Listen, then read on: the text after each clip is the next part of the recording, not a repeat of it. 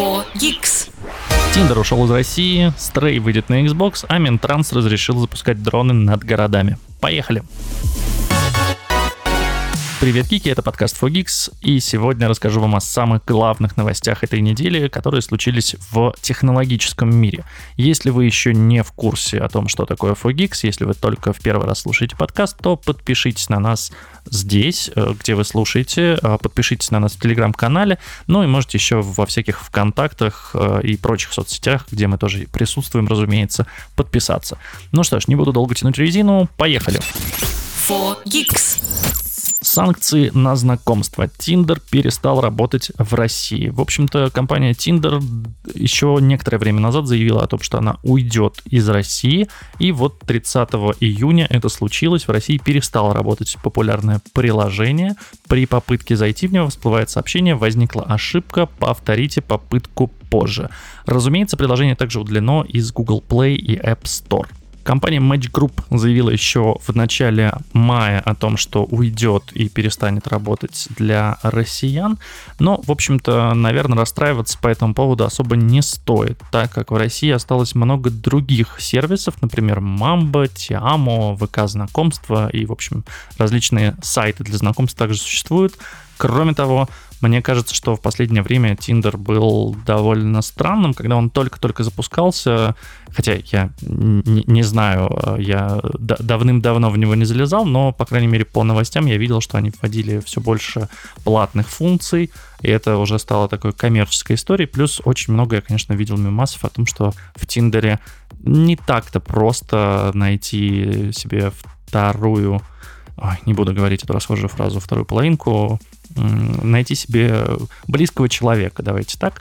А, не так-то просто, потому что стало очень много и скама, и спама, и каких-то нелегальных предложений заняться нелегальными вещами. И, в общем-то, скажем так, кажется, что в России Тиндер стал не таким и был не таким уж популярным и не таким уж полезным сервисом, как в других странах, где действительно, ну, если почитать различные новости в иностранной прессе, то видно, что там Tinder действительно пользуется популярностью. Это один из таких основных способов как знакомиться, так и находить себе а, действительно пару на длительный срок. Что ж, э, скажем пока Тиндеру, в общем-то, и переходим все в ВК знакомства, ну, те, кому нужно еще познакомиться с людьми, мне это не нужно, я счастливо женат.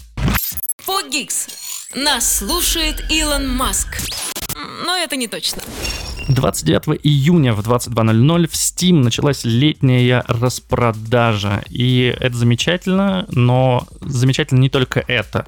Кроме того, что в Steam началась распродажа, наконец-то появился способ пополнять свой кошелек в Steam для пользователей из России а именно через Kiwi. Да, как это ни странно, в Kiwi вернулось прямое пополнение кошелька. Так что теперь вы можете с российской карточки спокойно оплатить себе игры, и здорово, что это прямо перед распродажей, точнее, прям во время распродажи, поэтому вы можете поучаствовать и купить себе дешево игры. Смотрите, а, в рамках распродажи скидки получили тысячи товаров, включая как игры, так и дополнения. На главной странице а, все разделено по категориям и жанрам, так что вы можете туда зайти, потыкать и посмотреть, в общем-то, все, что вам интересно и нужно. Я лишь э, замечу про несколько крутых игр, которые вышли, но все остальное найдите сами. Значит, во-первых, The Outlast Trials э, на 15% подешевел, 935 рублей. Sons of the Forest 880 рублей, на 20% подешевело. Starship Troopers Extermination, Sifu, Elden Ring. Elden Ring вообще на 30%, 2800 рублей всего лишь. The Callisto Protocol на 50%, 1822 рубля. На 50% подешевел Dark Souls 3 полное издание. High on Life на 50%, 542 рубля. Divinity Original Sin 2 320 рублей на 60%. И полное издание Control стоит всего лишь 399 рублей. Control вообще всячески рекомендую купить себе. Я играл на PlayStation, это было потрясающе поиграть вот в эту вселенную выдуманных э, мистических, магических, э, непонятных предметов из условной зоны 51, на мой взгляд, очень классно. Ну и в контроле действительно очень круто сделана физика, со временем развивается и персонаж. Да, там не очень такая, ну, странная немножко история, то есть сам э, сценарий, скажем так, но с точки зрения геймплея это потрясающе, я реально очень советую поиграть, э, кайф. В общем, летняя распродажа в Стиме. Бегите, хватит слушать, бегите. Нет, нет, слушайте, слушайте, конечно, подкаст дальше, но параллельно можете открыть Steam на компьютере и начать там что-нибудь выбирать и добавлять себе в корзину. А если вы живете не в России, то у вас э, есть еще несколько прекрасных новостей от Steam. Во-первых, Steam Deck теперь подешевел на 20%, но это только на время вот, э, вот этого всего. Hogwarts Legacy на 20% также подешевел, Star Wars Jedi Survivor э, на 25%, Dead Space на 30% и Forspoken на 50%, и еще несколько крупных релизов, которые в России, к сожалению, недоступны, но если вы живете за границей и почему-то слушаете нас на русском языке, значит, вам эм, вы, вы счастливчик, и вы можете купить эти релизы со скидочкой. В общем, бежим, покупаем, э, классная летняя распродажа, обожаю, э, еще больше люблю только хэллоуинскую, но она будет в октябре, в ноябре. 4Geeks. И еще одна приятная новость для жителей России. Тинькофф Pay наконец-то заработал для оплаты с телефонов Android в обычных магазинах. Если помните, раньше Тинькофф Pay это был только онлайн такой сервис, который подключался на разных сайтах. И если вы что-то оплачивали, и у вас есть банк Тинькофф, собственно, там есть карточка и деньги, то вы могли нажать кнопочку и с помощью Тинькофф Pay на сайте быстренько оплатить какую-нибудь покупку.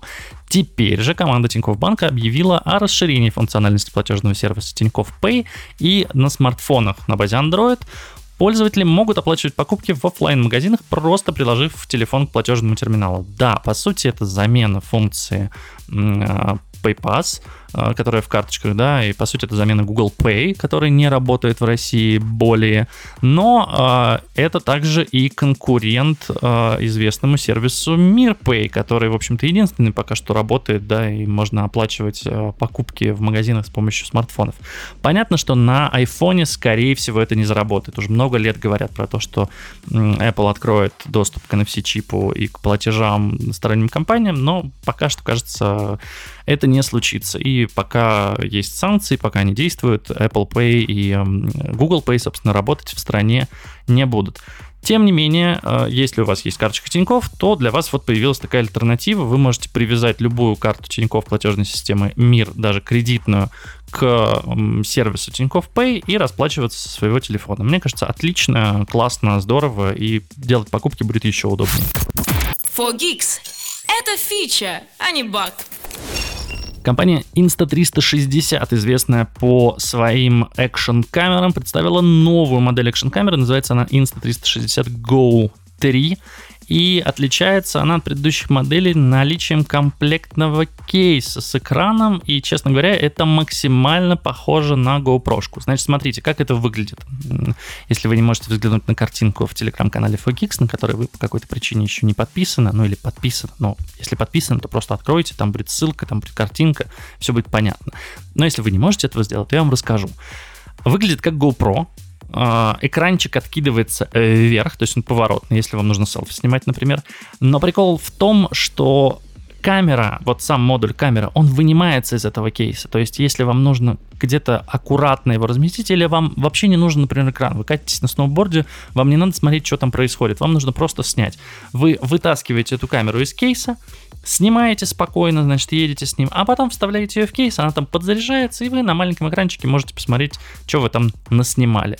Выглядит супер классно. Идея вообще огонь. Размер камеры вот самого этого модуля не превышает размер большого пальца, но при этом она э, снимает видео в разрешении 2,7К с частотой 30 кадров в секунду. Более того, если у вас кто-то, например, остался на берегу, я не знаю, на, на горе, в общем, вы уехали с этой камерой, она может передавать видео на ваш экранчик, то есть на вот этот кейс. Понятно, что это не на большом расстоянии, оно там вроде по Bluetooth соединяется, не буду врать, но если, короче, вы поставили камеру куда-то, или вы уехали с ней, то другой человек или вы можете на этом дисплейчике следить за тем, что происходит. Выглядит супер классно. На мой взгляд, это отличное решение вообще для всех, кто хоть как-то занимается экшн-съемками Стоит, к тому же, она не так-то дорого, она стоит всего 400 долларов. В общем-то, если вы взглянете на цены на новые GoPro и на новые камеры DJI, то они, в общем-то, ну, примерно так же, а то и подороже даже выходят. Посмотрим, э, какие будут, конечно, продажи у этой камеры. Жалко, что она не снимает в 4К, ну и кажется, что там маловато памяти, всего 128 гигабайт. По-моему, ее нельзя расширять, то есть, по-моему, там нет слота для microSD карточки. Вот, ну, я не увидел на фотографиях, по крайней мере, то есть там есть слот для зарядки Type-C, кнопочка, вот слота для карты памяти там я не вижу. Тем не менее, если вы занимаетесь экшн-съемками, мне кажется, это отличная вообще штука, которую стоит себе купить. Как минимум можно разнообразить э, некоторые кадры и сделать их гораздо более интересными.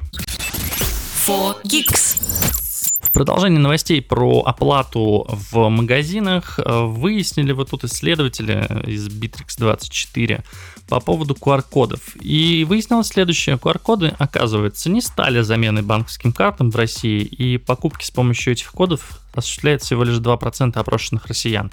Банковской картой же покупки оплачивают 80% опрошенных.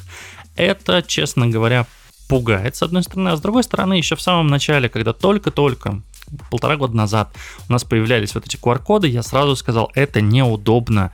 А, вам нужно достать телефон, запустить приложение, навести на QR-код. Продавцы не понимают, что с этим делать. Вы не понимаете, что с этим делать. Там то ли перевод, то ли оплата. Ну, то есть с кредитки как оплачивать, непонятно. То есть сложно, неудобно. Понятно, что в Китае всем этим пользуются. Понятно, что пошли по этой модели. Но все же, мне кажется, вариант с прикладыванием смартфона, он гораздо-гораздо удобнее. И вот, видите, результаты этого вопроса показывают, что наличными оплачивают 15%, 80% оплачивают с помощью карты физическую, просто носят в кармане, и э, по 1% россиян оплачивают покупки с помощью банковского перевода, криптой, как это ни странно, что, в общем-то, запрещено в стране, если что. Нельзя оплачивать криптовалютами услуги и прочие вещи. Ну и пользуются электронными деньгами также. Распределение тех, кому удобно и неудобно расплачиваться при помощи QR-кода, практически 50 на 50. Те, кто пользуется оплатой, но не считает функцию удобной, жалуются на необходимость заходить в банковские приложения и также на то, что не все продавцы поддерживают такую оплату, а, на то, что нужно включать камеру и то, что QR-код не всегда хорошо считывается. Ну что ж, я надеюсь, что все же у нас заработает помимо Тиньков еще какие-то методы, что помимо платежной системы МИР появятся еще платежные системы. И, в общем, э, в России наступит новая эра эм, сервисов, новая эра платежных механизмов, которые будут удобны пользователям, а QR-код в качестве оплаты канет в лету, потому что, ну, QR-код удобен, когда вам нужно на каком-нибудь плакате навести на картинку или в журнале навести на картинку и получить дополнительную информацию, но в плане оплаты это абсолютно точно метод менее удобный, чем прикладывание смартфона к терминалу. Фогикс. Тут говорят о технологиях. Немножко про котиков. Признанный критиками платформер который считают одной из лучших, наверное, игр прошлого года, в котором роль играет маленький, главную роль играет маленький безымянный кот. А, игра, я, конечно, говорю про игру Stray, которая вышла эксклюзивно на PlayStation 4, а, по-моему, 5 в прошлом году. В общем, выйдет она наконец-то на консолях Xbox 10 августа. Многие ожидали эту новость после того, как в мае был обнаружен рейтинг Entertainment Software Rating Board, и там была уже эта игра. Во-вторых, э, изданная игрушка довольно популярна на PlayStation и на ПК даже. Вышла она всего лишь эм, год назад, в июле 2022. И, в общем-то, было логично, что рано или поздно она появится на Xbox. Немножко про игру. А, игроки берут под свой контроль бездомного кота в постапокалиптическом мире. Он падает в дыру в городе-крепости и должен найти путь обратно на поверхность, а также взаимодействовать с городскими жителями роботами. Там от них надо то, то убегать, то с ними, значит, как-то еще там действовать, прыгать. Прикольная игрушка, к сожалению, не смог пройти ее до конца, не было времени, успел лишь немного поиграть в нее, потому что, ну, пришлось Hogwarts Legacy проходить срочно. Поэтому про Stray могу сказать, красивая, очень красивая игра, и ты реально играешь котиком. Мне кажется, это так мило и так классно, и здорово, что у тех, кто почему-то выбрал для себя Xbox, тоже появится возможность а, поиграть в эту замечательную игру которая была одним из крупных релизов в прошлом году. Одновременно в нее играли более 62 тысяч человек, и она стала игрой, э, второй игрой с самым высоким рейтингом в Steam, уступив только Vampire Survivors. Также она получила ряд наград. Лучший дебют, лучшая независимая игра, лучшая дебютная инди-игра на The Game Awards 2022. В общем, классная игрушка. Если любите подобные платформеры и у вас Xbox, бегите, ставьте. А если любите подобные платформеры и у вас PlayStation или ПК, то, э, ну, я надеюсь, вы ее уже купили, а если еще не купили, то тоже бегите, она у вас доступна, вам даже ждать не надо. 4Geeks. Минтранс в России опубликовал новые правила использования воздушного пространства, и согласно нему беспилотные летательные аппараты можно запускать в населенных пунктах. Не так давно была история и о том, что Росавиация уведомила, что нельзя запускать дроны вообще нигде никак, за это все будет уголовная ответственность, но давайте все же будем разделять запуск э, дронов в защищенных э, областях, скажем так, запуск дронов в зоне аэропортов и запуск дронов в городах э, или в, скажем так, в областях, где хочется просто поснимать красивую природу, и ваш дрон не представляет никакой опасности ни для самолета, ну то есть вы не планируете его поднимать сильно высоко, ни для людей, потому что он не очень много весит, даже если вдруг, не дай бог, он упадет кому-то на голову, ничего с человеком не случится, максимум это будет э, ушиб, но я все же надеюсь, что обойдется легким испугом, потому что человек всегда может отойти или просто отбить этот дрон э, рукой, не получив никаких повреждений, так как, ну, у меня есть коптер, он маленький, он крошечный, у него э, пропеллеры такие, что они скорее сами сломаются, лопасти, если они попадут в кого-то. И, в общем, э, ни разу не было такого, чтобы у меня было ощущение, что вот он сейчас упадет мне на голову, и мне будет а, плохо. Нет. Так вот, а, Минтранс сказал, что можно, можно запускать беспилотники на высоте до, до 150 метров от уровня земли или водоема и только в светлое время суток. В общем-то, это те правила, которые всегда действовали э, для запуска, точнее так, это те правила, которые, которыми следовала, следовала Росавиация, и если вы, например, хотели запустить э, дрон в защищенной зоне, например, это рядом с аэропортом, то вы могли отправить запрос, и вам, скорее всего, пришел бы, пришло бы согласие, но с ограничением, что да, до 150 метров, и будьте добры, э, только в светлое время суток. То есть, если вы хотите там в сумерки или ночью запускать, то, к сожалению, да, разрешение на это нельзя получить, ну, не, невозможно практически, только если вы не снимаете какое-нибудь кино, у вас есть куча других разрешений, вам нужно согласовать это с многими региональными, иногда федеральными властями. В общем, э, сейчас хотят хотят упростить и сделать э, возможным полеты над, э, скажем так, городами и над какими-то интересными объектами для съемки. Разумеется, это касается только дронов. До, ну вот тут странно, до 30 килограмм, мне кажется, что можно еще посильнее ограничить. Я бы до пары килограмм вообще ограничил, потому что, ну, все же коптер до 30 килограмм-то, если упадет на голову или на машину, будет не очень приятно. Помимо прочего, упростили правила для полета в сельском хозяйстве. Да, с помощью дронов а, распыляют различные химикаты, авиахимические работы и борются с вредителями. Так вот, а, они теперь могут совершать полеты на высоте менее 30 метров и удалении более 5 километров от контрольных точек аэродромов без, а, тоже без какого-либо запроса разрешения. Выглядит это все крайне логично и крайне правильно. В общем, вы можете поставить себе приложение Небосвод, посмотреть в нем, а, как там все это, ну, то есть в какой зоне вы летаете. Если э, у вас зона зелененькая, каким-то цветом, не помню, обозначается, в общем, если у вас нет никаких зон аэропортов, вы никому не помешаете, то, пожалуйста, до 150 метров легко взлетайте, снимайте, не знаю, до 30 метров распыляйте э, химические какие-то штуки над своими полями, и никто вам за это ничего не сделает. Кроме того, Росавиация должна через, э, ну, вроде как в 2024 году, они обещают сделать собственное приложение, аналог Flight Radar, в котором также можно будет смотреть, во-первых, все полеты самолетов, во-вторых, эм, запрещенные зоны, ну, или зарегистрированные, если вы себе, например, э, получили разрешение на какую-то зону, что вы там будете летать, то это тоже все участники смогут увидеть и понять, что да, окей, здесь вот летает сейчас другой человек, нам здесь летать не стоит. Отличная новость, на мой взгляд, э, классно, что какие-то штуки все же разрешают в стране. Это здорово. Фогикс. Нас слушает Илон Маск. Но это не точно. Но не все новости, к сожалению, хорошие. Google приняла решение закрыть проект по созданию очков дополненной реальности под названием Project Iris. Да, мы все помним Google Glass, вот эту крутую, наверное, обогнавшую свое время штуку, которая была очень интересная. И да, там был плохой аккумулятор, да, приходилось ходить с внешним пауэрбанком, но тем не менее а, Google Glass, наверное, был одним из самых крутых устройств, которые компания Google издавала. И, в общем, очень жаль, что ничего подобного в ближайшее время мы не увидим. На базе Google Glass, э, собственно, и создавался Project Iris, и газета Business Insider сообщает со ссылкой на, трех, на, на три источника, что закрывают. Закрывают проект. Э, впервые о нем вообще стало известно в январе 2022 года, и казалось, что эти гаджеты изменят э, представление о дополненной реальности, потому что это должны были быть просто обычные очки без каких-либо футуристических эм, концепций, которые были в Google Glass. То есть там был э, собственный чип, э, вычисления выполнялись в облаке, прототипы, кстати, показывали на Google I.O. 2022.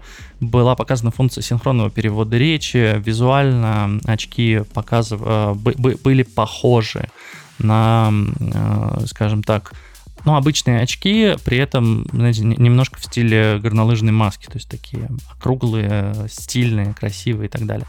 Кстати, в их разработке использовали опыт компании Litro.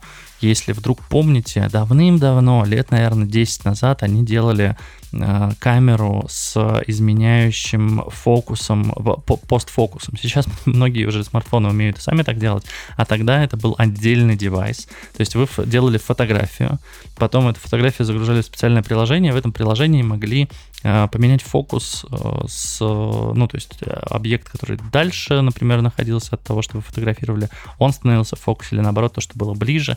Ну, по сути, да, камера делала несколько фотографий с разной глубиной, и э, можно было после этого менять фокус. Классно, что Google купила эту компанию, в общем, но да, использовала она наработки в очках, а, к сожалению, очки не выйдут.